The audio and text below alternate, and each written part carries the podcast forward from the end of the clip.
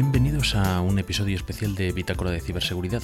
En esta ocasión nos vamos a juntar varias personas para hablar sobre la crisis que ha desatado, tanto a nivel técnico como mediático, que no es lo mismo, el ransomware WannaCry o WannaCryptor. Disculpad que el audio no sea óptimo, pero lo hemos grabado por Skype y no queríamos retrasar mucho la publicación. Espero que lo disfrutéis y esperamos vuestros comentarios.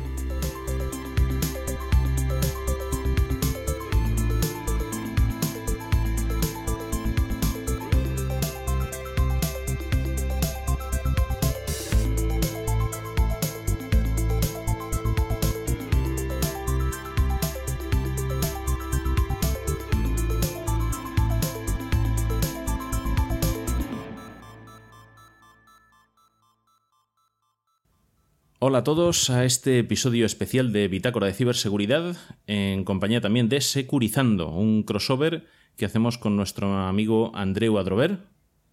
Buenos días. Buenos días, Andreu, ¿cómo estás? bien, bien, colándome en la, introducción. Nada, sin problema. Mm, como decíamos, tienes un podcast que se llama Securizando, que te curras y editas tú solito, mm, cortito, ¿no? Son como 15 minutos normalmente por episodio. Sí, intento que sea cortito. Como hablo, intento hablar de temas técnicos más o menos para explicarlos, que sean píldoras cortas y no saturar a la gente. Es, eh, es, un podcast muy recomendable y, como dices, técnico para, para entender qué cosas hay, qué sistemas hay, qué configuraciones, qué ataques. El de Injection SQL fue muy bueno, el que comentaste. Por ejemplo, y el último que te he escuchado con el de batería 2%, me parece que es. Sí. También muy bien. Hicimos una, una charlita. Y nada, pues estás aquí porque, aparte de amigo, llevas la, la estructura de redes de una empresa y de hecho estás de guardia, ¿no? Sí, este, este, fin de semana me toca de guardia, tengo aquí el teléfono maldito aquí a mi lado. Eh, si suena voy a tener que dejar la charla, pero esperemos que no. De momento he tenido un fin de tranquilo. Nosotros no estamos afectados por este tema tan mediático del, ransomware. Así que de momento esperemos que todo siga igual y que el lunes le doy, el teléfono al siguiente y me olvido de él. Bueno, tenemos que decir a los oyentes que estamos grabando el 14 de mayo de 2017, un tema importante, apenas 48 horas después de que se desarrollase el apocalipsis ransomware, ¿no? que empezó en, al menos en España con las noticias de que Telefónica estaba ordenando apagar sus ordenadores. Y por eso estamos grabando este episodio. Aparte del tema, que ahora entraremos en él, eh, está con nosotros también Raúl Fernández, por supuesto, la otra mitad de Bitácora de Ciberseguridad. Hola, buenos días. O buenas tardes, quién sabe. O, buenas tardes, quién sabe, depende de quién lo escuche y cuando lo escuche. Tus ordenadores bien, ¿no? No les ha pasado nada. Lo mío bien, como siempre. Si yo el único problema que tengo es con Windows 10. y por último tenemos eh, a una persona que nunca ha aparecido en ningún podcast de la red AV Podcast. Pedro, ¿cómo estás? Bonjour. Bonjour, buena tarde, eh, lo que queráis. De todo un poco. Y encantado, Andreu, que no hemos tenido ocasión. Igualmente. Bueno, pues vamos a poner un poquito las bases de lo que ha ocurrido y Pedro, vas a hacer un poquito de maestro de ceremonias. Sí, barra cuño, las dos cosas. Mm, mira, si te parece eh, para la presentación, cuéntanos tú cómo te enteraste de la noticia. Hay que decir que tú trabajas para la Administración Pública en País Vasco. Sí, para un ayuntamiento de 15.000 habitantes. No es un trabajo técnico. Mm, no, tú eres usuario, quiero decir, tú eres usuario de tecnología en tu trabajo porque tendrás tu ordenador, teléfono y estas cosas, pero no... Sí, yo, normalmente lo que intento es saltarme todo lo que los administradores ponéis para poder trabajar y tener productividad. Eh, ya ves que empiezo haciendo amigos, ¿eh? El otro día les planteé a las compañeras una cosa muy chula, ahora que no me oye nadie de mi trabajo, que era que pudiéramos compartir cosas en Drive, que en principio no podemos hacer, porque la red corporativa a través de un Citrix es una locura pero por lo demás soy un cuñado completo. O sea que, yo modero esto y os haré preguntas de, lo que pueda. ¿Cómo me enteré? A través del Telegram, a través del Telegram de AV Podcast, porque yo últimamente, los últimos, mm, no los últimos cuatro o cinco días, sino los últimos cuatro o cinco años, he decidido que casi toda la información me entre a través de Twitter. Entonces, fue en el Telegram y luego ya me pasé, me pasé a Twitter. Bueno, llamativo, ¿no? Eh, todo el mundo hablaba de apocalipsis, luego ya cuando se supo que había un montón de empresas afectadas en medio mundo, pues yo creo que alguien ese día se dio cuenta, bromas aparte de las que he hecho yo con lo de mi curro, que la seguridad de la información en general y de la seguridad, que la seguridad de la información que tenemos en las, en las redes, sean corporativas o sean, eh, en fin, incluso personales, pues es un tema muy serio un tema muy serio no solamente por lo que compromete nuestra intimidad, sino que compromete el funcionamiento del mundo tal y como lo conocemos, ¿no? ¿No va por ahí un poco esta historia? pues sí, sí va por ahí al final. Esto es algo que nos afecta a todos, en mayor o menor medida, porque todos tenemos información en todas partes. Y claro, todos le damos a aceptar en todo y compartimos y subimos y bajamos y descargamos muy alegremente y lo tenemos todo guardado en el móvil y lo tenemos todo guardado en el ordenador y no hacemos copias ni nada y, cuando duele, cuando golpean duele y muchas veces no hay cura. Yo, quería preguntarle a Andreu a ver si nos podría hacer un resumen entendible por gente como yo, que de tecnología entiende lo justo, que puedo ser un usuario avanzado, pero realmente cuando vamos al corazón de las cosas no entiendo todo. Eh, ¿En qué ha consistido esto del Ramón Guare que decía uno en la tele? ¿Qué es esto del ransomware y por qué, por qué produce este daño en, entidades que en principio deberían de estar ultra securizadas? Bueno, a ver, el ransomware lo que hace es eh, secuestrar tu información, de ahí el nombre, ransom, secuestro, web de software. Eh, te secuestra información y te pide un dinero a cambio para que volver a acceder a ella. ¿Cómo lo hacen? Pues lo habitual, lo, que está de moda ahora mismo, es eh, cifrar todos los archivos mm, a los que tenga acceso. De manera que tú no puedes abrir tu foto, no puedes abrir tu documento Excel o tu hoja de datos o documento de texto. Y la única solución, te impiden acceder a, esos documentos. La solución que ellos te proponen es págame y te doy la clave de, para volver a acceder. O la mejor solución es recuperar una copia de seguridad y olvidarte de, del problema.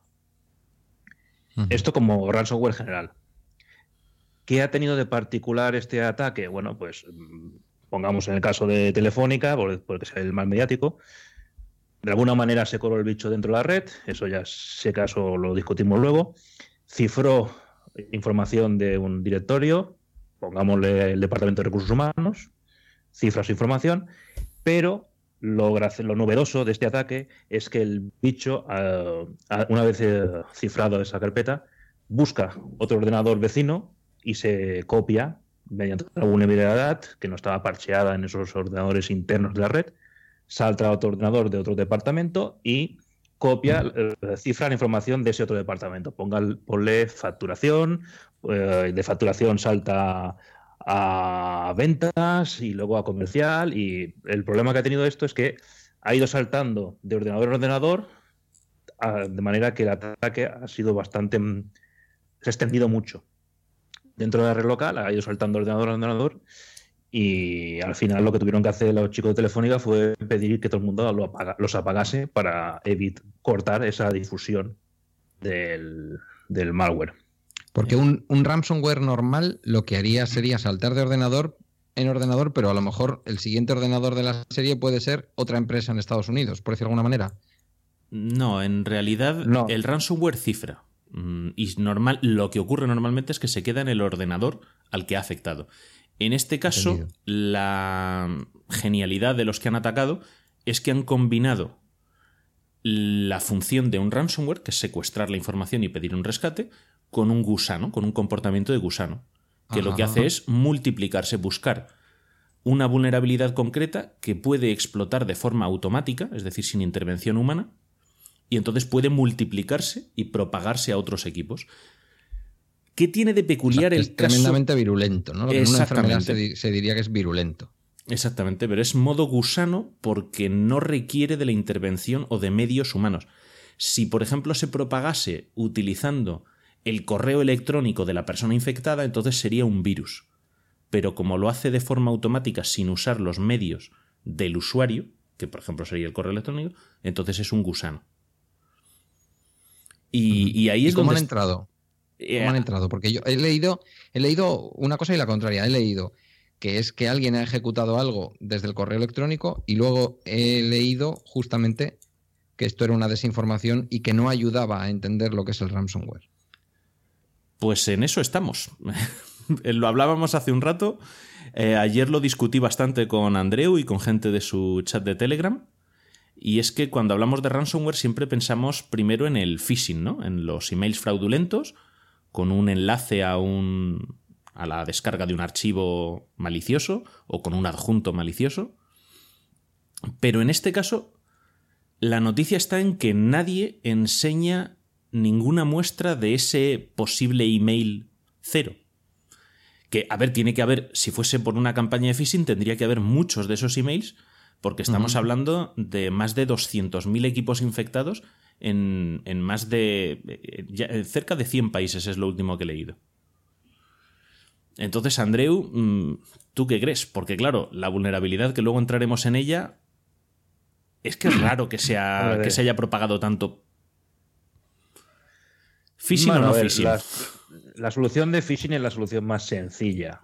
Con lo cual es la opción más sencilla para meter un bicho dentro de una red interna.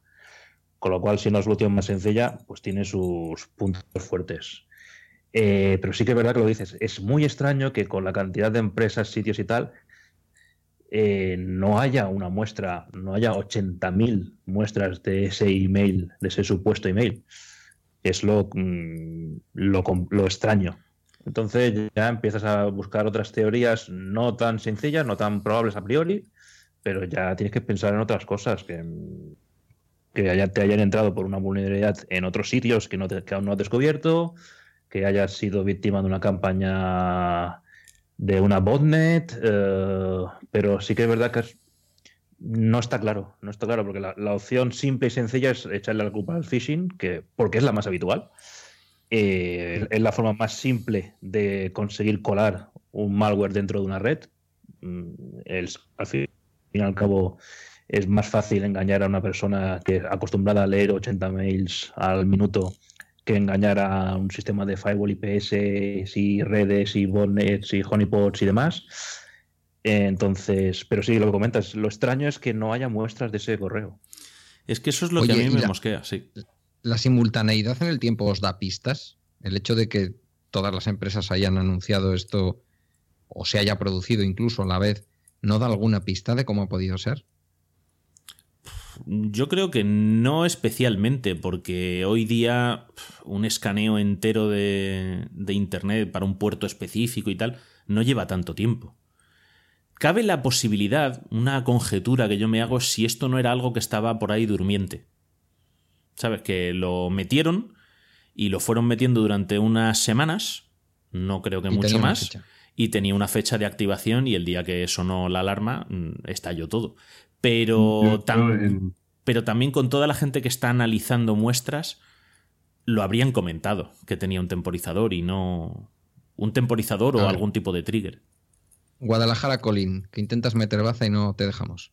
Sí, no, él, cuando hablamos eh, Sergio y yo en uno de los programas, ¿te acuerdas lo de los cajeros automáticos? ¿Cómo lo robaban? Sí, sí, sí, correcto.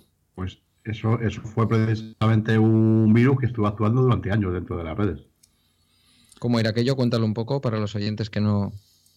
Pues eso infectaron a infectaron eh, infectaron algún ordenador y lo que se dedicó fue durante tiempo a buscar vulnerabilidades dentro de las redes hasta que encontraban pues eh, lo, lo, que ellos querían, que era tomar el control de las redes de cajeros automáticos. Y hacer que expulsasen billetes a una determinada hora un determinado cajero. Lo que pasa es que encima lanzaban las órdenes a múltiples cajeros para que la mula que iba a recoger el dinero, pues si mandaba, si el banco se enteraba y mandaba a la policía, no podía mandar a todos los cajeros. Entonces, pues jugaban con la probabilidad de que no pudiesen mandar a alguien al cajero donde iba a ir la mula a recoger los billetes que iba a escupir la máquina.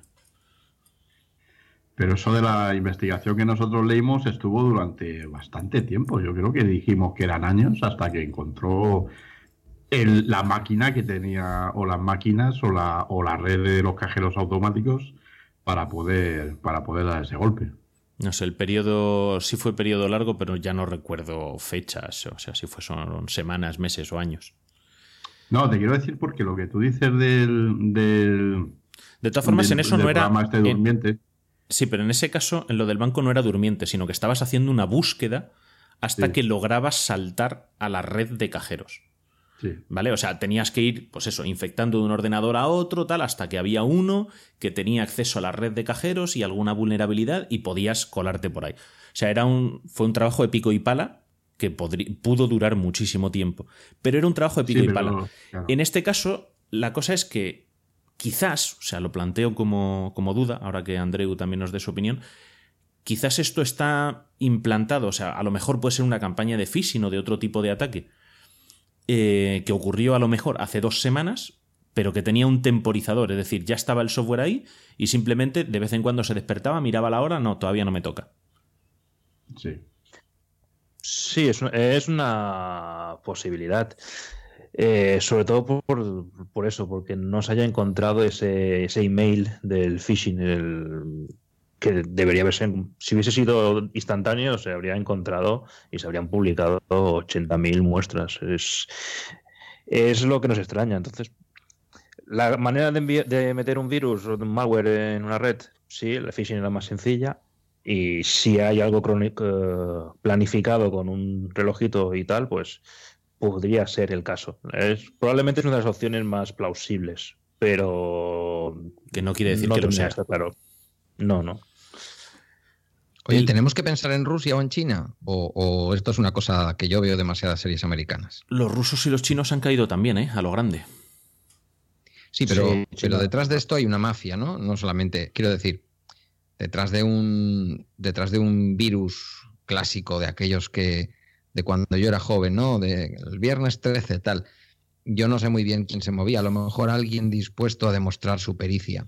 Aquí estamos hablando de un negocio, de un negocio mafioso, que requiere expertos, ¿no? Que se salten esos sistemas de una manera o de otra, de la, forma que haya sido, haya sido por fin, sino como sea, pero después requiere un sistema mafioso eh, que pueda cobrar ese dinero en bitcoins o como sea y que después iba a decir lave ese dinero, ese dinero en bitcoins ya va lavado, ¿no? Pero no, pues no te creas, porque por lo que dicen las carteras de bitcoins asociadas al, al ransomware, que creo que eran cuatro, no han recibido más de 30.000 dólares aproximadamente desde que empezó el ataque, que yo creo que ya es rentable, ¿vale? Porque una campaña de estas no te creas tú que te puede costar más de... O sea, teniendo que pagar por hacer el phishing en una botnet que eh, subcontrates, igual te cuesta 3 o 4 mil euros hacer el ataque, o sea que 30.000 ya te ha salido más que rentable, ¿no?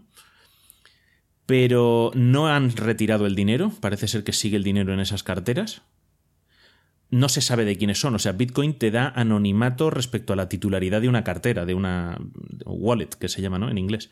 Pero las transacciones son públicas. Se ve de dónde a dónde va el dinero, de qué cartera a qué cartera va.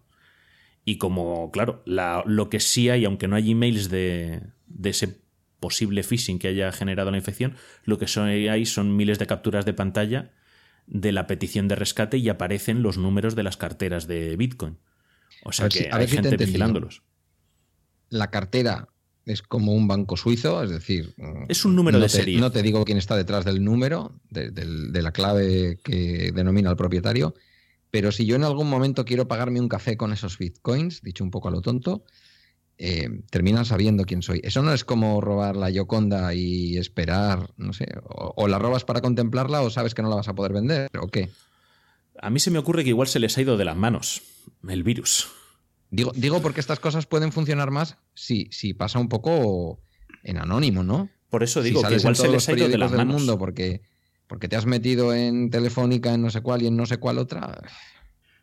A ver, esto lo que apunta Sergio, esto al final es un negocio de extorsión, tipo Chicago años 20. Entonces, es verdad que si, como dice Sergio, se les ha ido de las manos, tampoco interesa muchas veces llamar demasiado la atención. Claro. Es que lo que hablábamos, Andreu, si te parece, cuéntanos un poquito primero de la, vulnerabilidad que se ha aprovechado, ¿no? del boletín, el MS17010 de, de Microsoft, para entender cómo hace luego la propagación.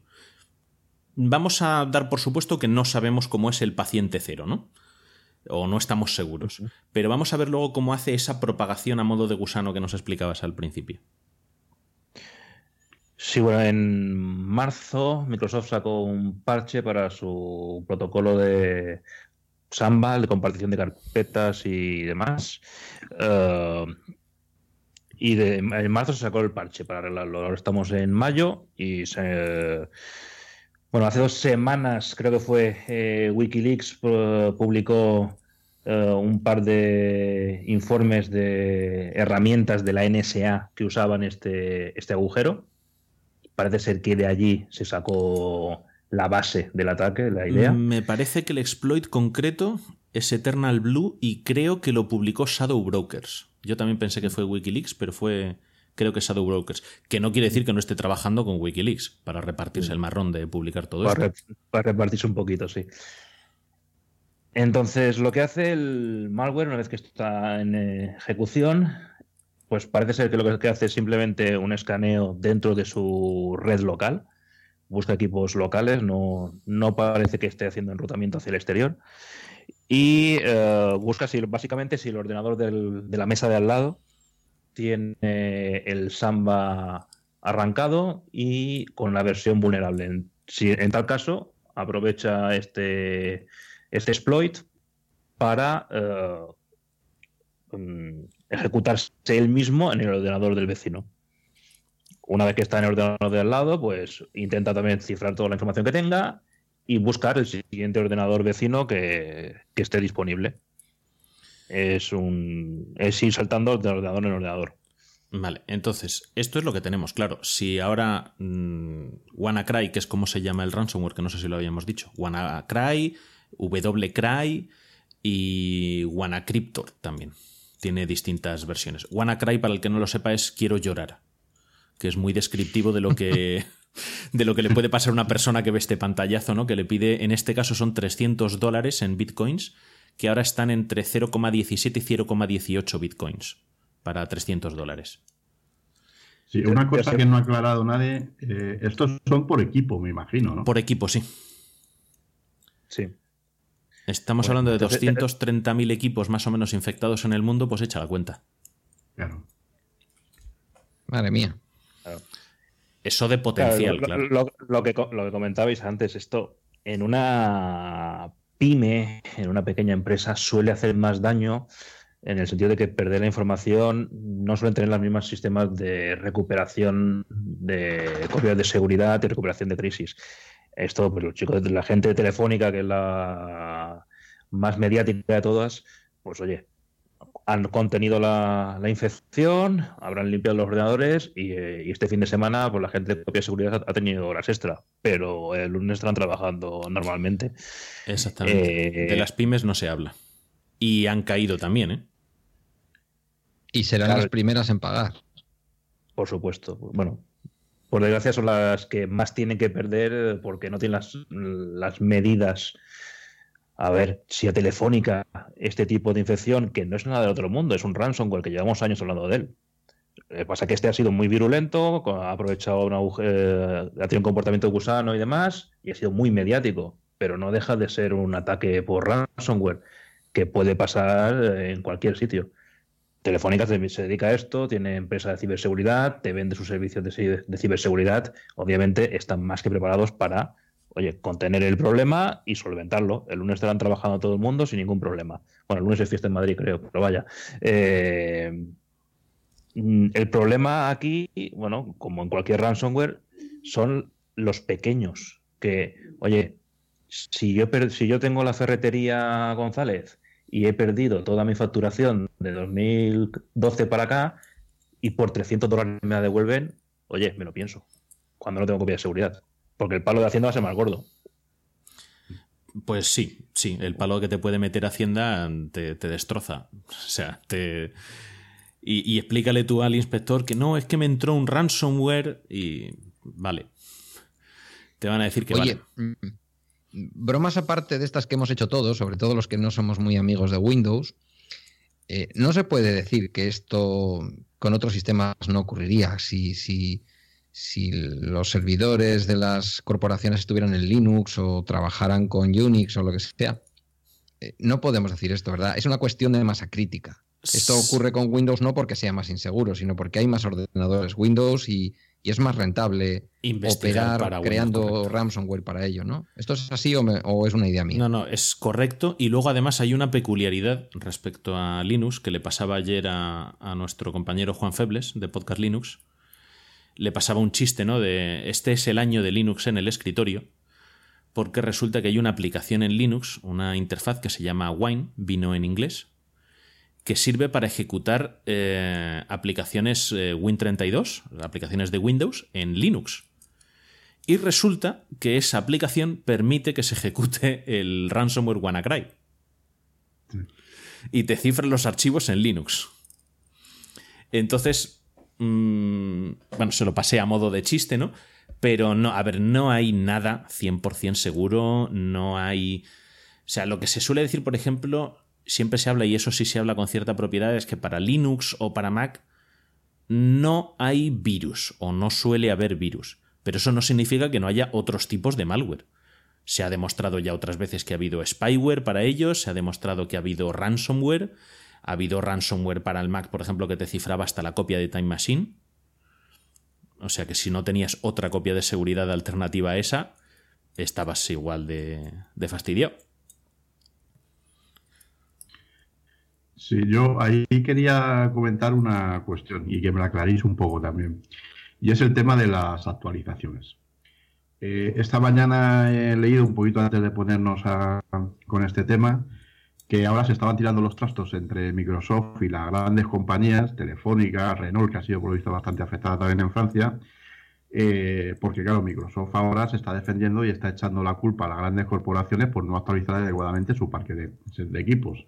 Eh, ¿qué, hay de, ¿Qué hay de cierto en esto? Si las políticas de actualización, no sé. Eh, Andreu, ¿tú pues ¿cómo, ha podido pasar esto? En la empresa, ¿la culpa es de Microsoft por tener vulnerabilidad o de la empresa por no actualizar? En este caso le doy razón a Microsoft. Pero también hay que decir que en el mundo real, dos meses de un parche no es nada. A ver, eh, para empezar, contemos. Eh, lo que se ha infectado y lo que se ha propagado son los equipos de usuario, los ordenadores de los administrativos, comerciales, eh, gerentes y demás. No se han infectado servidores, ni servidores web, ni servidores de tal. O sea, el ataque ha ido contra PCs de usuario, el PC que tenemos en casa. Sí, pero si yo tengo acceso a información en el servidor y tengo permisos de escritura, Mm, aunque mi ordenador sea el afectado, la información, por mucho que esté en el servidor, se va a ver afectada. Eh, sí, pero claro, eh, ¿para dónde voy? Las políticas de actualización ah, vale, correcto, que, las empresas eh, deberían tener y que Telefónica seguro tiene, es tan grande que tiene que tener, son diferentes de servidores sobre todo los servidores que están de cara al público, aquellos que ve el usuario desde fuera, los servidores de web, servicios de FTP o, demás, contra los, los, ordenadores que tienen internamente. ¿vale? No se aplica la misma política de seguridad. Hay que tener en cuenta los ordenadores que trabajamos, que trabaja el, personal de la empresa. Eh, muchas veces te encuentras con que la empresa tiene aplicaciones que se desarrollaron en el año 99 bajo Windows 32 bits y que tienes que mantener, tienen que seguir siguen trabajando y siguen funcionando. Aplicar parches a, saco mm, muchas veces, si aplican los parches así tal cual vienen, eh, es muy probable que alguna de las aplicaciones deje de funcionar. Cuando tú tienes aplicaciones diferentes para recursos humanos, aplicaciones hechas a medida para eh, los comerciales, hechas a medida para los telecos porque usan su propia aplicación para gestionar eh, la plataforma de routers que hay desplegada por, toda España. Cuando tienes múltiples aplicaciones, la mayoría telefónica probablemente sean hechas propias por su propio equipo de desarrollo, que cualquiera de ellas puede dejar de funcionar cuando le aplicas un parche y más estamos hablando de Samba, que es, uno de los protocolos de, que usa Windows para compartición de archivos, para acceder a archivos remotos. Eh, las pruebas que tienes que hacer de cualquier parche de, Microsoft antes de aplicarlas en real, en tu entorno real, sin, sin afectar a los trabajadores y que puedan seguir haciendo su trabajo, eh, no son sencillas, llevan su tiempo. Y si a eso le sumas la, la creencia de que al estar en una red interna eh, ya, están protegidas por todos los firewalls y demás y tal, entonces no se, desde dirección no se suele poner un especial hincapié. Eh, si, si, alguna dirección pone hincapié en seguridad, siempre será eh, seguridad perimetral de lo que se ve desde Internet hacia adentro y no, hacia, y no lo que hay dentro. Y si a eso le sumas que es mucho más trabajoso el parque interno que el que tienes publicado en Internet, pues se entiende que los parches de marzo no estuviesen aplicados. Mm, yo de las empresas que he hablado con compañeros, de 10, 7 aún no habían aplicado el parche de marzo. Madre mía.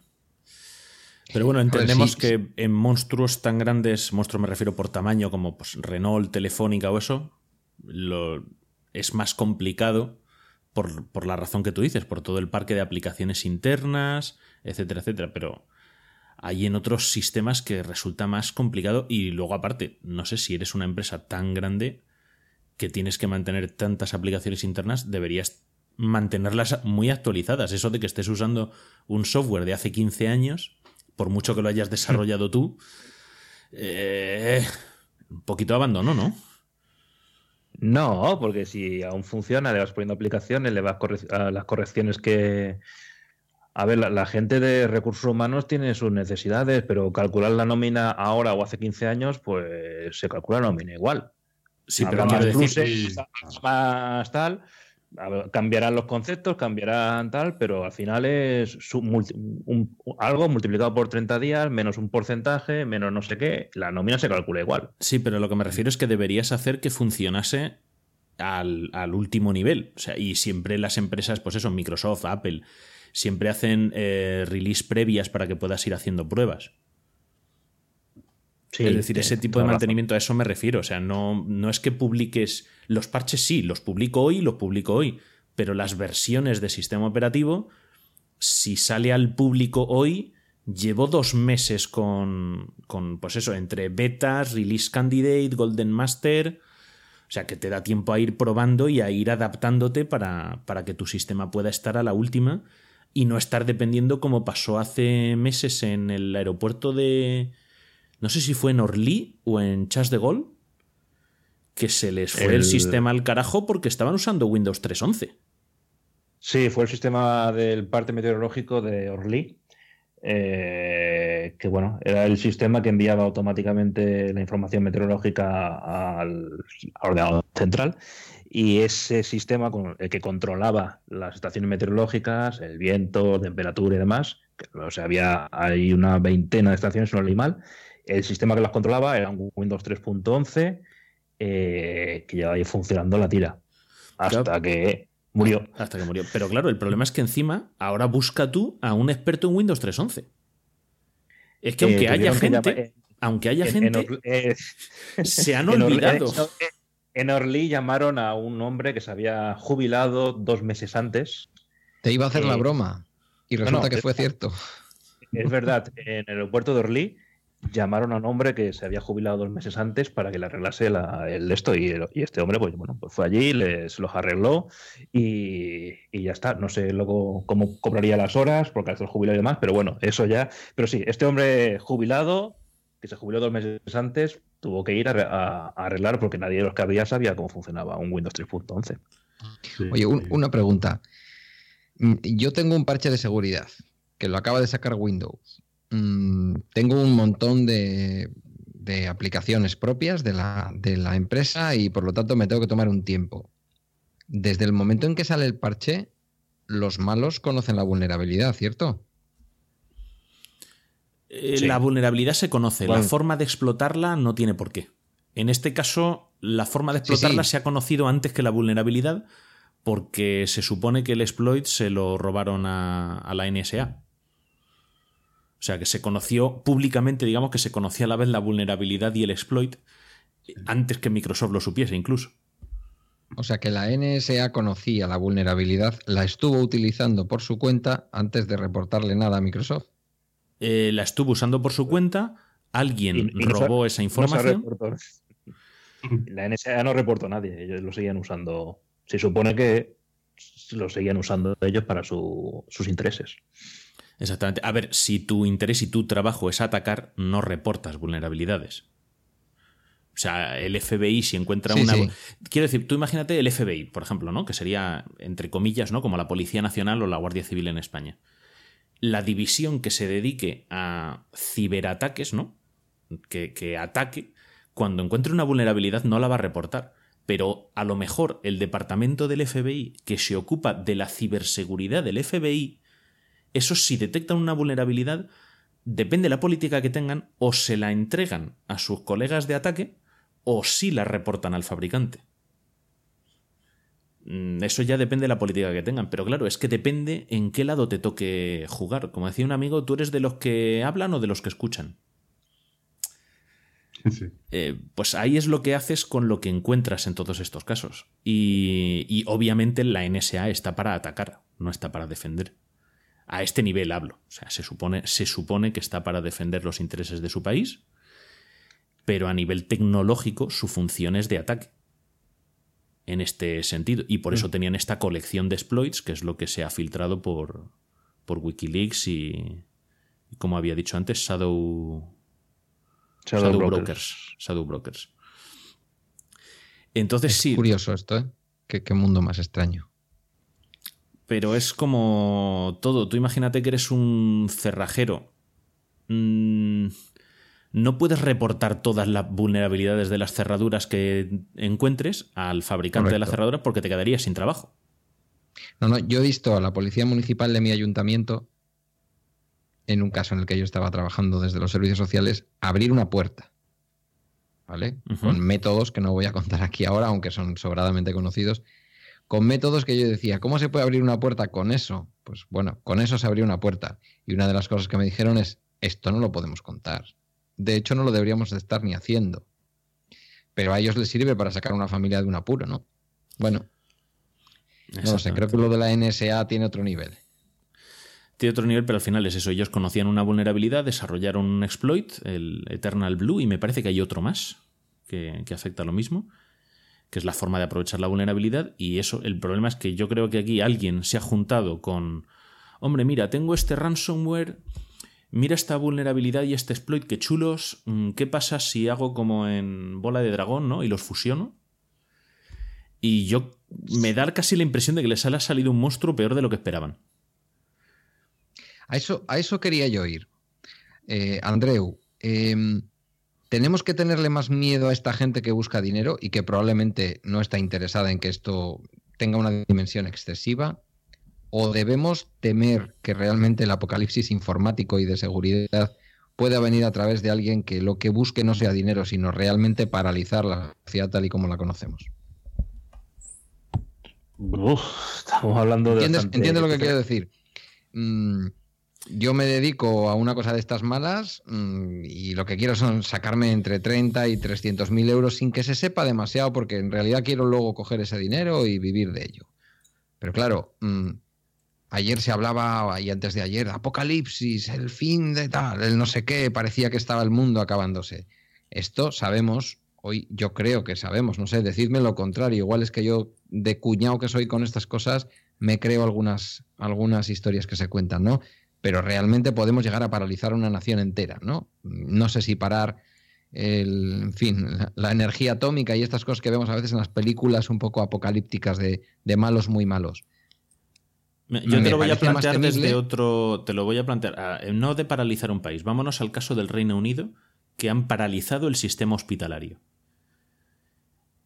Estamos hablando de un caso que yo creo que lo podrías tachar directamente de terrorismo. A eso voy. Es que, es, probable que haya muerto gente. Es equiparable. Ese terrorismo que no le importa donde Mm, a dónde pueda llegar un acto terrorista, porque en realidad lo que quieren es generar un caos total y acabar con el sistema, vamos a decir, ¿no? Entre comillas, tal y como lo conocemos. ¿Esto es posible a través de este tipo de herramientas? Hoy podríamos tener, la gente que nos está escuchando podría pensar que algo así puede ocurrir y que nos podemos enfrentar a una especie de gran apagón que no lo produzca una, un rayo o una, ah, lo diré, una onda de estas solares, sino realmente un ciberataque de estos terroristas. Algo así es posible. Sí, si tumbas la red de comunicaciones de un país. En España tumbas Telefónica y el país se queda paralizado. Hombre, yo solo voy a decir una cosa. El otro día separaron los. perdón, Andreu. No, quiero decir, eh, lo del pánico y todo esto, el otro día se pararon los servidores de WhatsApp durante dos o tres horas y aquí la gente se cortaba las venas, ¿no? Hombre, es que hay gente que piensa que WhatsApp es Internet. Entonces, hay, algunas personas para las que, que se paralice WhatsApp es que se paraliza el mundo. Pero que quiero decir que es muy fácil generar pánico, generar ciertas tendencias con estas, con estas cosas, atacando infraestructuras críticas, claro. Andreu. Sí, no, yo decía que más, más que nada el problema de esto es que, bueno, a ver, eh, un ataque masivo, aún estamos lejos de ver algo así. Los ejércitos nacionales están empezando a entrenar en tema de ciberguerra. Están en, en los principios y los inicios. Hay demasiados sistemas demasiado diversificados como para que tú puedas es yo no lo veo. A ver, o sea, que un ataque que se dedique a dejar sin luz España, por, ponerte un ataque de ciberterrorismo a gran escala, deberías trabajar contra 7 ocho empresas, más o menos, que deben estar bien hechas, eh, contra una red de, distribución a nivel nacional que es pública, eh, contra elementos de 20 fabricantes diferentes de bobinas, de centrales de, de centrales de control, eh, sistemas redundados.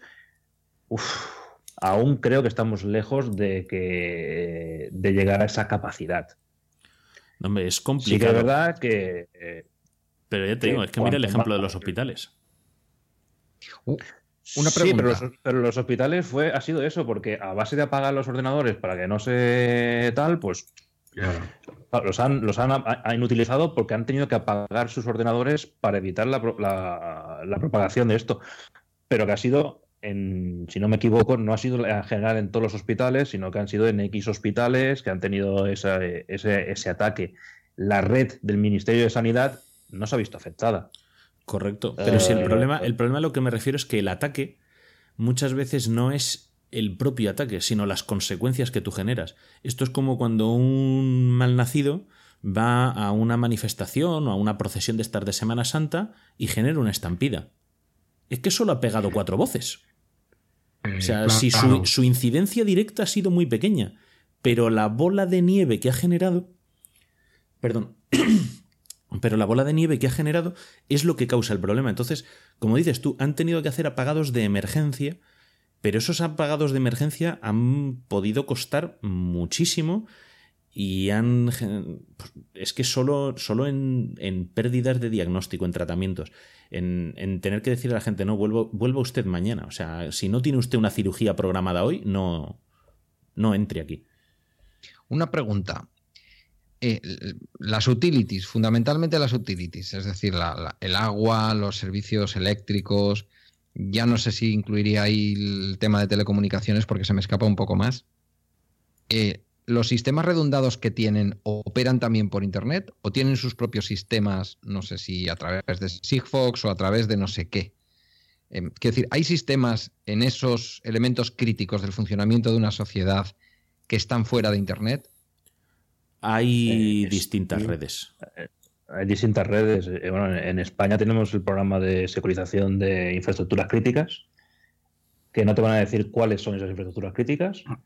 Aunque, bueno, como puedes suponer, aeropuertos, estaciones de tren, centrales eléctricas son críticas, aunque no te, nadie te va a decir pues, el, listado de instalaciones críticas. Eh, y se está trabajando precisamente en securizarlas a nivel digital de manera que hay otras, otros canales que no sea Internet. Hay fibras negras, hay ondas de radio específicas, específicamente reservadas para comunicaciones de, respaldos. Bueno, hay toda una serie de tecnologías. Si, si tú tienes una fibra oscura entre un punto y otro punto de Endesa, salvo que alguien físicamente vaya allí y pinche, no puede hacer nada. En principio no.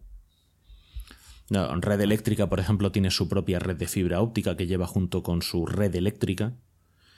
Eh, Renfe muy, por, muy probablemente tenga gran parte de su vía férrea sea también línea de comunicaciones interna.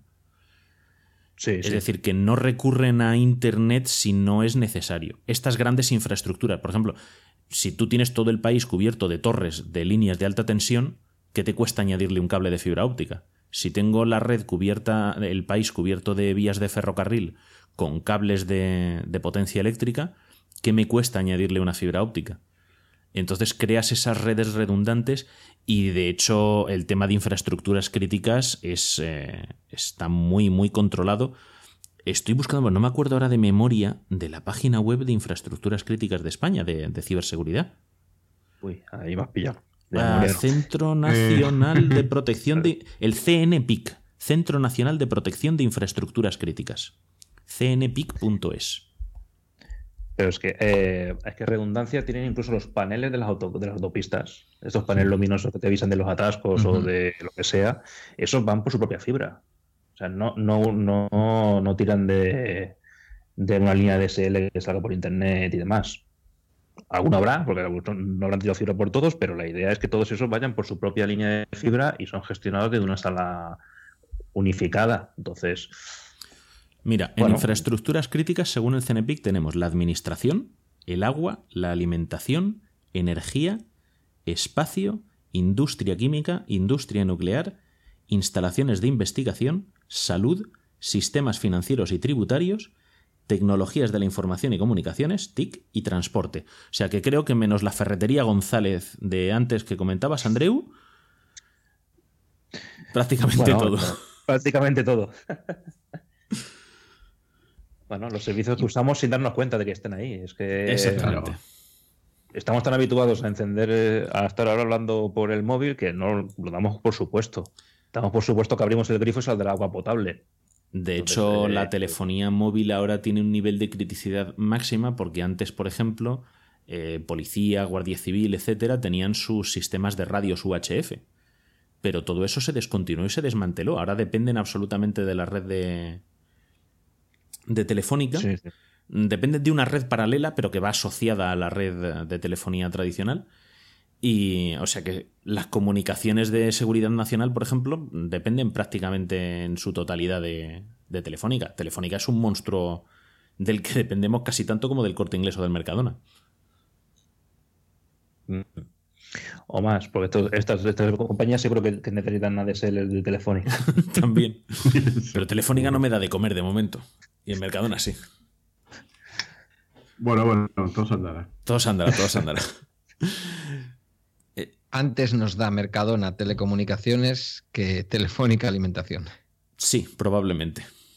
Probable. Eh, bueno, como, como usuarios finales, ¿qué miedo tenemos que tener con el ataque del ransomware este famoso? Como usuarios de Vodafone, de Telefónica, del Banco Sabadell, ¿qué, miedo tenemos que tener? ¿Algún miedo? Con este ataque en concreto, quiero decir. Yo creo que no, especialmente por lo que ha explicado Andreu antes, que ha afectado sobre todo a equipos de usuario y que todas estas grandes empresas eh, tienen todo con redundancia. Tienen varias copias de seguridad desconectadas, aisladas, para... Perdón. varias copias de seguridad aisladas para evitar precisamente que se vean afectadas por este tipo de ataques. Y es tan crítico su trabajo, no solo para el ciudadano de a pie, sino para la administración pública, que más les vale mantenerlo en marcha. Mm, o sea, si una crisis económica controlada nos ha costado lo que nos ha costado como país, tú imagínate que un banco de la noche al día te diga, no, no, es que no tengo registros de nada. Porque todo el dinero, por mucho que hablemos de que el Bitcoin es una moneda virtual, los euros también son virtuales, que cuando transferimos dinero desde la cuenta de la página web, no hay un señor llevando billetes en un maletín por nosotros. No. Claro. Es dinero virtual. Con las comisiones que cobran por moverlo virtualmente, no quisiera saber si tuvieran que tener a un señor moviéndolo. Oye, pero tú has dicho una cosa que a mí me ha dejado un poco con la mosca detrás de la oreja. Por eso hacía esta pregunta. Em, nos ha explicado muy bien Andreu que se han visto afectados como si fueran los ordenadores domésticos que cada uno tenemos en casa, pero los de cada puesto de trabajo, ¿no? De, cada trabajador. En este caso vamos a seguir con el ejemplo de Telefónica. ¿Algún trabajador de Telefónica accede desde su ordenador, por ejemplo, al, voy a decir una tontería, al Excel de clientes? ¿O no? ¿O este tipo de cosas llevan un acceso distinto y no se puede acceder desde ninguno de los ordenadores corporativos? No, sí, mm, claro digamos, que acceden, si no, no podrían trabajar. Sí. Claro, pues ahí es a Sí, donde sí. voy. Ese salto es posible, Vamos, es decir, yo, yo, yo en la empresa donde estaba antes se hacía así. Yo me conectaba desde un equipo mío por VPN directamente. entonces, ¿hay algún riesgo de que esto mm, hubiera dado ese salto? No digo que se vaya a producir, parece que el tema ya está parado, ¿no? Luego, luego os preguntaré por otra cosa que me ha llamado mucho la atención, que es el tema de la página web, está el dominio que no tenían registrado y toda esta historia. Pero aunque no se haya producido, podría haberse producido que desde alguno, desde alguno de los ordenadores que tienen acceso a esas partes de los servidores se hubiera podido saltar al servidor. A ver, sí, a ver, eh, los ordenadores, el ransomware cifra todo aquello que ve, sea la información que tenemos en local, si son Windows de mis documentos, mis imágenes y demás, o sea eh, lo que tenemos en remoto, la carpeta compartida del Departamento de Recursos Humanos, que realmente esa información no la tiene ninguno de los ocho ordenadores de recursos humanos, sino que lo, tiene un servidor en un CPD de tal. Esa información, esos documentos, sí se han visto afectados, se han cifrado y ya Telefónica se ha encargado, la gente de copia de seguridad se ha encargado de, de solventarlos. Eh, también hay que decir, estamos hablando de documentos eh, de uso diario de los empleados. Normalmente la gran información está en base de datos que no son documentos que estén en una carpeta compartida. No deberían. Exacto. Eh, Y- Con Ah, esto, con esto que estás contando, Andreu, el hecho de acceder para cifrar no es lo mismo que acceder para copiar o para ver, ¿verdad? No, para cifrar necesitas permiso de escritura. Si tú tienes un documento decir, en- compartido en ese para cifrado lectura, yo a ti te he dejado sin acceso. Pero en ese cifrado yo he podido, por ejemplo, vamos a suponer, no ya los clientes de Telefónica, yo he podido acceder a las cuentas a las que se les está pagando a los trabajadores de Telefónica, por ejemplo. mm, podrían haberlo hecho. Acceder, ¿me entendéis, no? Con Sí. copias, es decir, que voy a saber que Pedro Sánchez, trabajador de Telefónica, tiene este número de cuenta. De hecho, hace tiempo eh, escuché en el, en el programa de Palabra de Hacker, hablando de ransomware, había uno de los eh, participantes, que no recuerdo el nombre por desgracia, que comentaba que el ransomware hoy en día es que te cifran los archivos.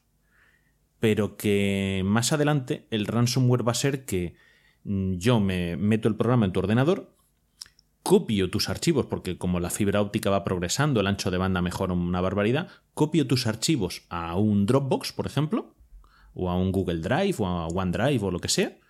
Y entonces luego te digo, oye, no, no es que me vas a pagar 300 dólares para que yo te deje descifrarlos. Dice, si tú tienes acceso a tus archivos, pero yo también. Y si no me pagas, pues, yo qué sé, 100 dólares al mes, los publico. Pues hombre, que a mí publiquen mis fotos de mis vacaciones no me va a hacer ningún daño especial. Pero a lo mejor si publican mi, de otra gente, si tiene fotos más íntimas o personales, o es una empresa y tiene contratos mm, especiales que tiene que mantener con cierto secreto para que no le ataque la competencia, cosas por el estilo. Entonces sí, entonces es otro modo, no deja de ser otro secuestro, pero claro, en vez de pedirte una un rescate te van a pedir una cuota mensual o una cuota anual o lo que les Pero- dé la gana. ¿Pero eso es un futurible o eso ya se puede hacer? Por poderse se puede hacer. Lo que O, pasa es que es más los informáticos, en, en informática se puede hacer todo lo que se piense. Se puede hacer, a ver, eso se puede hacer. Lo que pasa es que es, mm, yo creo que no se hace porque es más complicado que no te pillen. Porque tienes que sacar ya la información a algún sitio y eso requiere más infraestructura. Ahora mismo no requieres casi infraestructura. Yo cifro tus archivos en tu ordenador con tus recursos. O sea, a mí no me está suponiendo casi ningún esfuerzo. Mientras que si los saco, sí va a suponer un esfuerzo. Es, es una cuestión de coste-beneficio. Que si- con simplemente cifrando la información y haciendo que seas tú el que me envíe el dinero, me basta para cobrar. ¿Para qué voy a hacer más? Pero obviamente el ransomware que cifra una- un archivo tiene accesos de escritura. si puede escribir, también lo puede leer. Y claro, si tú lees el archivo y te lo envías a otro lado, o, directamente lo publicas en Twitter, pues oye, es, técnicamente es factible. Lo que pasa que es mucho más fácil simplemente cifrar, darte un mensajito en la pantalla, dándote un poco, un poco de miedo y diciéndote la dirección de bitcoins a la donde enviarme el dinero, que ya me basta. Entonces, ¿para qué voy a molestarme en hacer más cosas de momento? Cuando todo el mundo tenga copias de seguridad y el ransomware de cifrados que tenemos ahora ya no sea rentable económicamente, se dará el siguiente salto. Claro. Que, puede ser ese, puede ser el, no disclosure. Exactamente, sí, un NDA. un NDA obligatorio. partimos, partimos de algunas ideas que las damos por sentadas. Mm, las cuentas de Bitcoin son privadas, anónimas, vamos a decir. Esto es así, pero podría ser de otra manera alguna autoridad podría imponerle mm, al sistema de Bitcoin que eso no fuera así en determinadas situaciones? Por, poder pueden intentarlo, pero es ponerle puertas al campo. O sea, a ver, los bitcoins son números de serie. Hay empresas de compra-venta de bitcoins que te obligan a identificarte, pero por su política de empresa. El protocolo no te, no te obliga a identificarte su número allí y ya está. Cualquiera puede generar un Bitcoin en su ordenador. Eso es lo que te iba a decir, claro. Cualquiera puede generar una, dirección. Un, Bitcoin en su ordenador ya es más complicado, pero, cualquiera puede generar una, dirección. Incluso puedes tener direcciones de Bitcoin offline que no estén conectadas a Internet. Eh, el protocolo de Bitcoin no es controlable, ya se generó, se creó así. No es una institución, es una tecnología. Correcto. Sí, exacto. Y, yo, por último, necesito que me aclaréis una cosa. No sé si tú, Andreu. Eh, yo, yo con esto ya me quedaría conforme con todo lo que me habéis contado. He leído que los que han generado el ransomware no han registrado un dominio. Y no sé qué importancia ha tenido esto. Bueno, la importancia que ha tenido parece, por lo que he leído, es, grande pero no sé exactamente en qué consiste la importancia que ha tenido el hecho de que no tuvieran este dominio registrado para poder parar la infección. No sé si me lo podéis explicar. A ver, por lo que hemos leído, eh, un especialista en seguridad, aunque en todos los mm, periódicos dicen un tío, un tío afortunado, Lucky Guy, eh, como si hubiese sido alguien que pasaba por ahí. Eh, Esto es como cuando la gendarmería pillaba un comando en un control de carreteras sí, siempre. Pero no, este iba a lo que. Era suerte. A ver, este, este es un investigador muy serio que ha tenido además suerte. Porque, como él mismo dice, ha matado tres pájaros de un tiro. O sea, él hace, comenta que registra, o sea, que esto de registrar dominios que encuentra en malware lo hace muy a menudo. No sé cuánto dijo que hizo el año pasado. Lo que pasa es que esta vez mm, resulta que, que, el tiro ha sido magnífico. O sea, ha hecho curva, efecto, para arriba, para abajo y, ha hecho Diana. Vale, pero yo, quiero que Andreu me explique qué papel juega ese dominio en toda esta jugada. Bueno, pues este eh, hombre lo que ha hecho ha sido analizar el, malware y ha visto que había peticiones, en, supongo, en capturas de tráfico, ha visto que había peticiones a ese, a ese dominio. ¿Qué decide él para seguir investigando?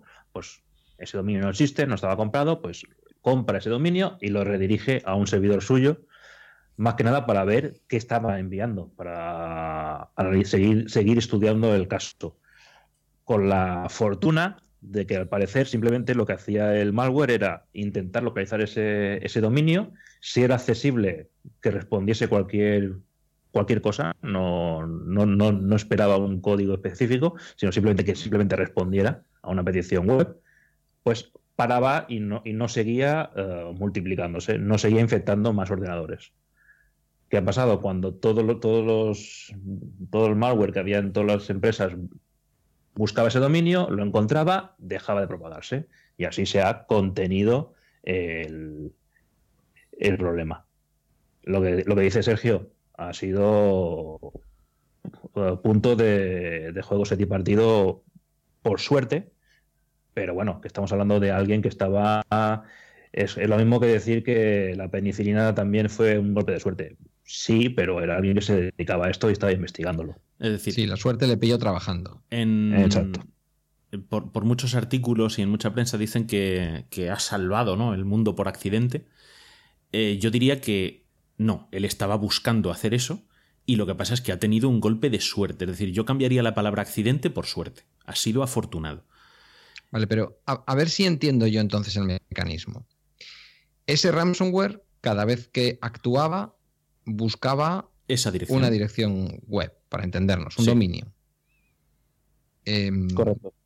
¿Por qué se diseña buscando ese dominio? Y segunda parte, ¿por qué si se diseña buscando ese dominio, ese dominio no es propietario, no está en propiedad del tipo que está haciéndolo? Pues hay muchas conjeturas, eh, pero vamos, básicamente una de las que se dice es que es un killer switch, ¿no? Un apagado de emergencia, y que básicamente si tú pones un servidor a responder en ese dominio, pararías la amenaza. Conjeturas al respecto, eh, un apagado de emergencia que a lo mejor el tipo se inventó para cuando hacía las pruebas del ransomware en su laboratorio, pues le decía a su ordenador que respondiese o que no respondiese ante ese dominio. En red interna no necesitas tener el dominio comprado. De hecho, si tú ves el eh, dominio, parece que está escrito aleatorio, ¿sabes? Con el teclado dándole con los dedos Entonces, al azar. Ese dominio sería un botón del pánico. Ese dominio sería como si yo le dijera al, al diseño de ese ransomware, si en algún momento desde ese dominio te responden, tú para. Exactamente. Porque en algún momento yo quiero tener el freno de ese coche. La cuestión es por qué. Entonces, puede ser que el tipo lo estuviese probando en su laboratorio y luego se olvidó de quitarlo para lanzarlo al mundo. Que otra conjetura, ¿vale? Es, oye, si me pillan, tengo una baza para negociar. ¿Sabes? Les digo que, puedo pararlo. Mm, idea para evitar análisis mm, forense, pero el caso es que, como dicen por ahí, es una solución que sofisticación no tiene ninguna. O sea, se podría haber hecho muchísimo mejor. La he entendido yo a la primera. De hecho, si le hubiese puesto que respondí, podía él mismo haber comprado el dominio. Lo que pasa es que, claro, le hace más identificable. Y, eh, pero bueno, podía haber puesto un dominio .onion de estos de la Deep Web, ¿no?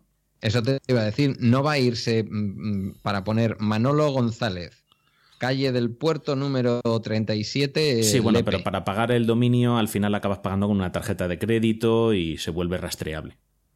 Los dominios al final son identificables. Hubieran llamado además a Madrillano, hubiera visitado alguna herramienta de estas de Juiz y hubiera dado con el pavo seguro. Entonces, tú no sé qué opinión tienes, Andreu, respecto a por qué pudo haber hecho quien haya hecho esto, lo del dominio. No, a ver, eh, yo sí sé por qué no ha usado un punto onion, porque la mayoría de empresas mm, no, te lo, no lo dejarían circular. A ver. Mm, Pero sin embargo, sí hace conexiones a. Sí hace conexiones a IPs de Tor. Sí, pero ya es una IP, los, los IPS eh, ah, muchas veces miran la URL, no miran la. Vale. No tienen. Porque no dices que es IP sin dominio. Claro. Entonces, eh, el comportamiento es diferente, no todo el mundo tiene un IPS que tenga un listado de dirección store eh, actualizado. Que hay que actualizarlo eh, constantemente. Exacto. Entonces, yo evitaría, si, quiero tener un freno de mano, evitaría el punto onion porque, sobre todo en grandes empresas, no será accesible. Estamos hablando de los, de los dominios .onion, que son los dominios que operan en, en Tor, en la web profunda, ¿no? Es decir, Sí. Los que no, los que no aparecen en los buscadores habitualmente. Exacto. Entonces, nosotros estamos acostumbrados a navegar por Internet. Tenemos los .com para las empresas, .org para empresas, .es para los españoles, .fr para Francia.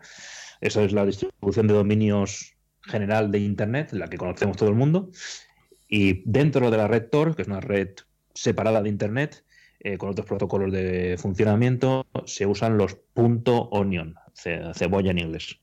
Entonces, eh, como esa deep web tiene, tiene mala fama y, muchas veces con razón, eh, suele estar bloqueada a nivel de empresarial. Entonces, mm, cualquier empresa mediana eh, evita conexión a sus servidores web desde la red Onion o hacia la, red Onion. Entonces, si usas un dominio de esa red, lo más probable es que esas medidas de seguridad bloqueen ese dominio, con lo cual tu interruptor de freno de mano de emergencia en esas redes no funcionaría.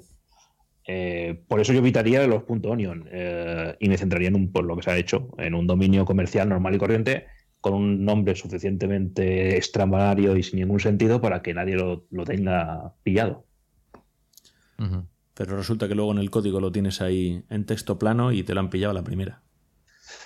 Pero bueno, claro, a ver, es una consulta DNS, o sea, es que va en claro, es que tampoco se puede hacer mucho. Es que si tú analizas el tráfico de lo que sale Sí, sí, por eso digo. La consulta DNS sale, entonces. Al fin y al cabo, un, virus, por lo que os estoy entendiendo, y nunca lo había pensado así, pero un virus no deja de ser más que un diseño informático sujeto a sus propios agujeros de seguridad. Sí, por supuesto. Sí, sí. Eh, por, si, por ejemplo, hay una, ahora mismo hay una botnet que se está dedicando a aprovechar agujeros de seguridad de routers de otras botnets para meterse él y supuestamente parchearlo. Entonces, la botnet inicial tenía un, eh, tenía un fallo de seguridad que se ha aprovechado por otra botnet para entrar y ponerse en su lugar. Eh, cualquier pieza de software es factible de tener unas vulnerabilidades, incluso los, incluso los virus, los malwares. De hecho, ¿cómo se llamaba? ¿Amille o, esta que decías? Sí, esta... Amille, sí. Esa la comentamos en el último programa de Bitácora y, sí, porque la gente está muy anonadada como diciendo, vale, está haciendo algo bueno, pero ¿y luego qué va a hacer? Bueno, nadie se cree que sea del todo altruista. ¿Quién sabe? Eh, ¿Quién sabe? Dice que ya te lleva tantos palos que no te fías de nada. Entonces, pero bueno. Eh, pero bueno, como ejemplo sirve esto. Incluso la botnet Mirai, que fue famosa en octubre y ya nadie se acuerda de ella, eh, tenía un agujero de seguridad que hacía que, el, que tú podías anular ese router, ese equipo, le mandabas una serie de tráfico y lo dejabas cao. Entonces dejaba de funcionar la botnet. Como contramedida para tu defensa, bueno, pues ahí tenemos ya temas eh, éticos, pero que existen los agujeros de seguridad dentro de los propios malware. No es, al fin y al cabo, es una pieza de código que funciona de una manera más o menos conocida por todo el mundo y, oye, bueno, cualquier cosa puede tener una vulnerabilidad. Vamos a aprovechar. Es la segunda vez. Eh, eh, es la segunda vez en poco tiempo que he escuchado la palabra ética relacionada con informática. Yo no lo sabía, pero el otro día en el último episodio que grabamos de Droid Talks eh, Roberto Luis Sánchez habló de que tuvo en su, en su carrera una asignatura de ética. yo no sé, aquí los que tengáis título de informático, que no sé si alguno de vosotros lo tiene. Yo lo que estudié en la universidad no vi nada de ética, ni como decía Gabriel, nada de legislación, ni nada derecho, nada, nada. nada. Absolutamente. será algo propio del País Vasco que daremos esta asignatura, yo qué sé, chico. También conozco a economistas que tienen asignatura de ética y que la primera clase el profesor les dice no hay ética. en los negocios, ahora os voy a enseñar lo que el plan de estudios dice que os tengo que enseñar. Bueno. También depende. Yo, yo, yo, como tronca obligatoria no tienes. Yo soy teleco, no soy informático, pero bueno, eh, para el caso lo mismo, no hay una asignatura ni de las troncales ni de las obligatorias. Luego, como hay esos temas de la libre configuración, puedes coger lo que, lo que quieras. Si te gusta el tema de filosofía ética, pues puedes hacer una asignatura ética estudiando una carrera técnica. Pero como troncal y obligatoria de, la carrera propia, no creo que no. Ni siquiera Gabriel en, aquel mismo programa, que él es teleco, dijo que él tampoco la tenía. Entonces, voy a pensar que igual es que los telecos no, no dais eso de la ética. Yo, creo que dejan mal que perder de yo creo que lo que no... Raúl, Sí, creo que lo que no tenemos que perder de vista, más allá de la ética, es que muchas de estas cosas son delitos. Eh, es decir, mm, estamos trasladando comportamientos que, bueno, estamos en el tema de la informática, las comunicaciones y tal, pero hombre, nadie vamos por la calle mm, apuñalando al primero que vemos, ni robando la cartera, ni cometiendo todo tipo de tropelías. No, y, trasladado a lo que están diciendo Sí, perdón, perdón. Claro, la, ética es la que es en cualquier, en cualquier entorno en el que te, en el que te, muevas. De hecho, en y no iba a decir que trasladado a lo que están contando, a lo que está contando Andreu, ¿no? De un, de un botnet, eh, digamos, haciéndose cargo de otro botnet y ocupando su lugar. En este caso, lo de que el que roba a un ladrón tiene 100 años de perdón no es exactamente así. Es verdad que los delitos son delitos. Otra cosa es que luego tú le intentas explicar a un juez que yo lo hacía por el bien de la humanidad. Ya, bueno. Sí, pero esto es como si entro en tu casa a apagarte la luz porque te la has dejado encendida. Sigue siendo allanamiento de morada. Hay muy buen ejemplo, me ha gustado. y es que esto funciona así. O sea, el hecho ya de solo realizar un escaneo de puertos ya puede ser constitutivo de delito, aunque no entres luego al sistema. Ni lo intentes. Solo porque le hagas un escaneo de puertos ya puede ser constitutivo de delito. Según el Código Penal me parece que el hecho de poseer herramientas para hacer ciberataques ya puede ser considerado delito, poseerlas o desarrollarlas, cualquiera de las dos cosas. Claro, las, propias herramientas, en teoría, no, en una jornada que estuvimos Sergio y yo, contaban que simplemente llevar un Kali en un ordenador portátil ya puede ser un delito. Kali, para el que no lo sepa, es una distribución de Linux que se utiliza para, para pruebas de seguridad. Bueno, para pruebas de seguridad si eres buena persona o para hacer ataques si eres mala persona. Tiene muchas herramientas. El color del sombrero, que nunca se sabe. A, nivel legal se cogió que las herramientas de, que pueden hacer un tipo de ataque se consideraban ciberarmas y, y se aplicó lo mismo que un arma. Si tú no puedes tener, no puedes pasear con una pistola, tampoco puedes pasear con un, una, un, un NMAP o bueno, una, una aplicación de, de, búsqueda y de aprovechamiento de vulnerabilidades. A nivel legal se hizo esta, esta similitud y luego ya... un poco chapucera. Eh, Sí, porque he dejado demasiadas cosas. Bueno, fue un tema que, claro, el problema es que muchas veces la legalidad la hacen abogados y no se consulta correctamente a un buen planel grande de tecnólogos que digan, que, que les expliquen cómo son las cosas en el mundo real y no sobre el BOE. Es que sobre, el, sobre el código penal, prácticamente a todos los administradores de redes del país sin que sean hackers ni nada por el estilo, ¿vale? Solo con las herramientas normales de trabajo ya prácticamente mm, estarían cometiendo delito. Por disponer bueno, de esas pero yo, que mi conocimiento de todo esto es por lo que os escucho en los podcasts y sobre todo por lo que veo en las series, eh, los hackers de sombrero blanco que en teoría están haciendo el bien y disfrutando también ¿no? de, de lo suyo, en cualquier momento puede venir la policía y detenerles, ¿no? Decir que... Sí, pero es que estamos hablando de que Andreu tiene herramientas que pueden ser utilizadas, o sea, para hacer su trabajo, pero, si se va a su casa las puede utilizar para tocar las narices. Entonces también está cometiendo un delito. Andreu, corre. Sí, sí. si oyes sirenas, corre. Técnicamente sí. Yo en el ordenador del trabajo tengo todas las herramientas de gestión de red. Yo puedo coger una red y tumbarla. Eh, entonces, técnicamente, el portátil que llevo en el coche con de guardia es un, es un arma. Técnicamente, legalmente hablando, es un arma. Pero tendrás una autorización. ¿De quién? De mi empresa. Bueno, ahí, ahí, ya discutimos, porque si lo llevo en el coche porque estoy de guardia, la estoy paseando fuera de mi empresa. Es que es eso, Pedro. No hay, no hay licencia. Tengo un contrato que me dice que estoy autorizado a hacer tropelías porque es mi propia empresa y es la red que yo gestiono. Pero cuando lo paseo por el coche porque estoy de guardia, ya. Mm, no estoy en mi empresa, no estoy cubierto por ese contrato. O sí, no lo sé. Legalmente es una cosa es que, está Claro, con las armas de fuego está muy determinado, ¿no? Es decir, si tú portas un arma de fuego, tienes que no la puedes dejar en el coche. Si te la roban, estás empapelado seguro. Dijo, oiga, pero es que yo no tengo culpa que me la han robado. Si tienes culpa porque la tienes que custodiar, no la puedes usar para el mal. En fin, esto está regulado con las armas, ¿no? Mm, lo que veo es que se hace el paralelismo, o habéis, hecho, o habéis dicho que se hace ese paralelismo, pero no es del todo cierto, porque luego al final hay un montón de cosas que en esto no están reguladas. O sea que. No está. Exactamente, o sea, no está regulado. Sí hay ley, pero no hay regla. Ya no se sabe cómo cumplir con esa ley. Claro, y el problema es eso, que es que mm, te encuentran lo mismo. O sea, es que te vas al grupo de delitos telemáticos de la policía o de la Guardia Civil y, claro, también tendrías que detenerles a todos.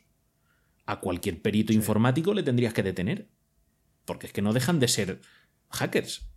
Entonces tienen un montón de herramientas que si un día se les cruzan los cables, pues pueden hacer daño a otras personas.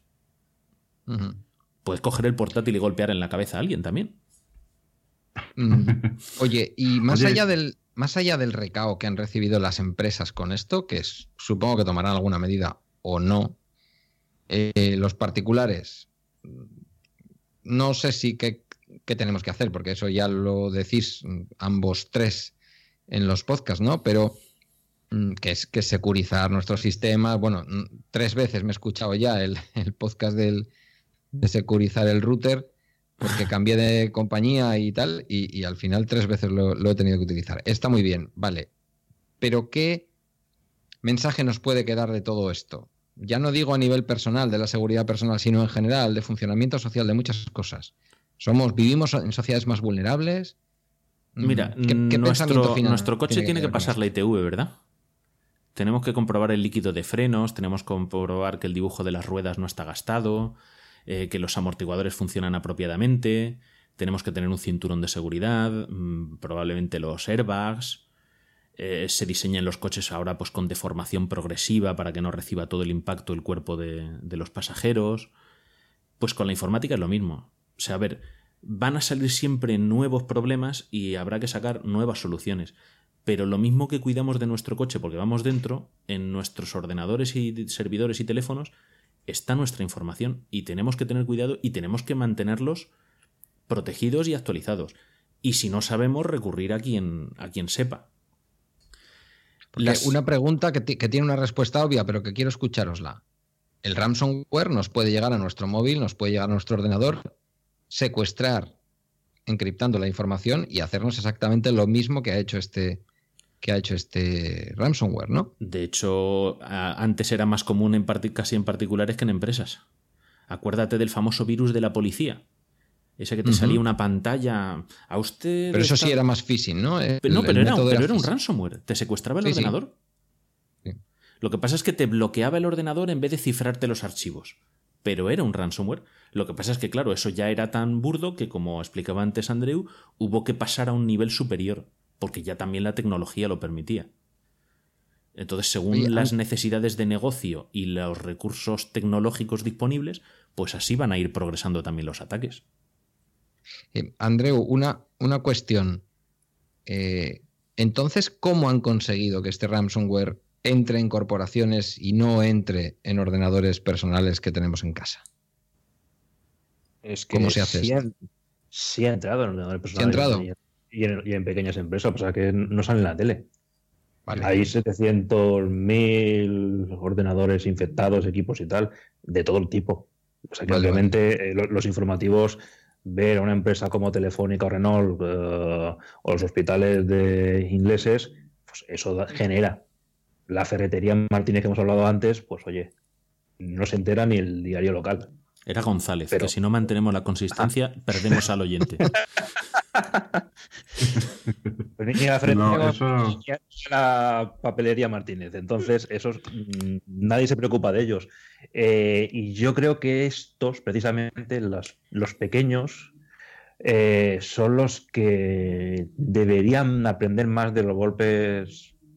Ah, yo quiero creer que esta gran proliferación mediática que ha tenido este problema, que ha sido gordo obviamente, pero no ha sido el fin del mundo, eh, yo quiero creer que esto haga pensar a, las pequeñas empresas que no le dedican dinero a la, seguridad porque ya les viene justo simplemente vivir, eh, que piensen que sí que es necesario y que busquen un profesional para que les arregle el tema pues tener bien montado unas, buenas copias de seguridad le solventaría el 90% de los problemas a una pequeña pyme. Eh, a los usuarios, pues lo mismo, mantener copias de seguridad y demás.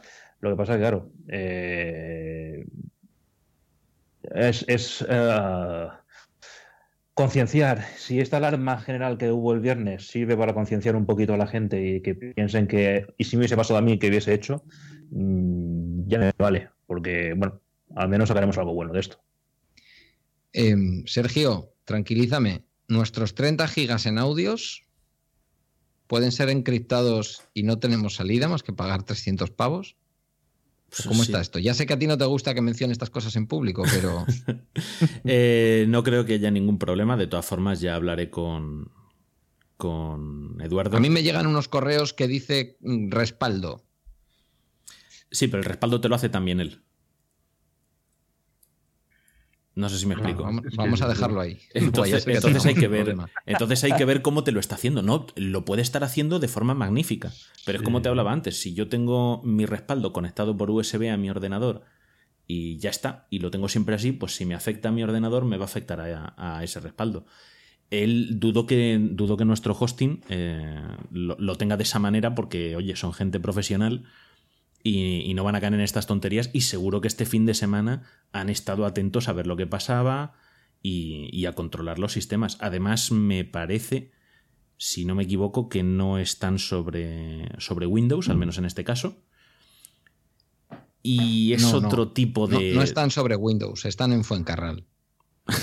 vale. Premio. te lo digo, te lo digo. Además, mira, vamos a dar la primicia. ¿Quieres que la demos aquí? Dala, dala, adelante. Estamos alojando con Neodigit, que están en Fuencarral. Y que además estamos invitados a ir a ver el alojamiento. De hecho, tengo pactado con él y significa que un día no, pueda entrar por ahí un virus ruso o una cosa de estas, ¿no? Pero bueno. De hecho, de hecho, tengo pactado ir a verlo y entrevistarle allí mismo. Muy bien, estupendo. Lo que pasa es que necesito sacar tiempo. Eh, en principio, ¿puede ocurrir? Sí, puede ocurrir.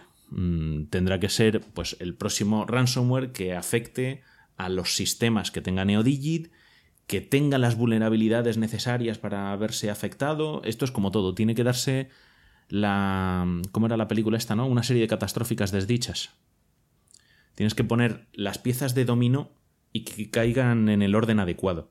Si, si la puerta de entrada a tu casa Mm, se cae con esas fichas de dominó en ese orden, entonces te puede afectar.